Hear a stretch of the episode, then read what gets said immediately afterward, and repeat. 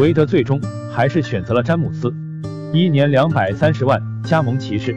这位三十六岁高龄的老将做出了最遵从他内心的决定。我想重回争冠的行列。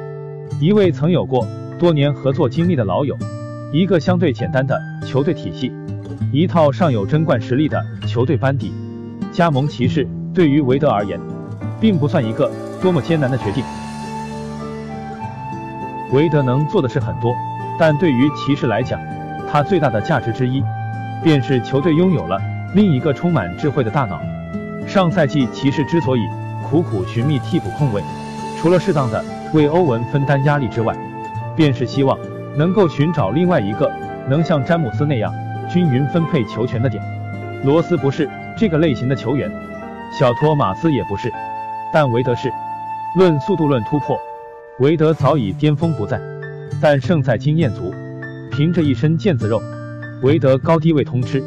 骑士大可以把韦德当做简版的詹姆斯来使用，让他更多的去带替补，落低位被打，观察队友的跑位，完成适时的分球；又或者是更多的利用节奏来完成过人牵制，为骑士的射手群创造机会。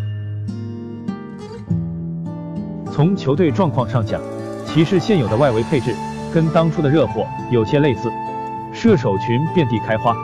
韦德作为先发的效果并不会太出众，但在适时的轮换调整之后，无论是搭配詹姆斯打无球空切，还是作为二阵容核心牵制点来打更多的突分战术，也许都算得上是些不错的选择。韦德在决赛上贴的爬行救球的画面时常浮现在我的脑海，在这个球星身上。总有一种说不出的倔强。曾经我们称他是不服输，现我们管他叫不服老。永远不要低估一颗总冠军的心。一句早已被人说到有些烂俗的话，但无论听了多少遍，都会让人有些许期待。我对韦德，大概也是这样的感觉吧。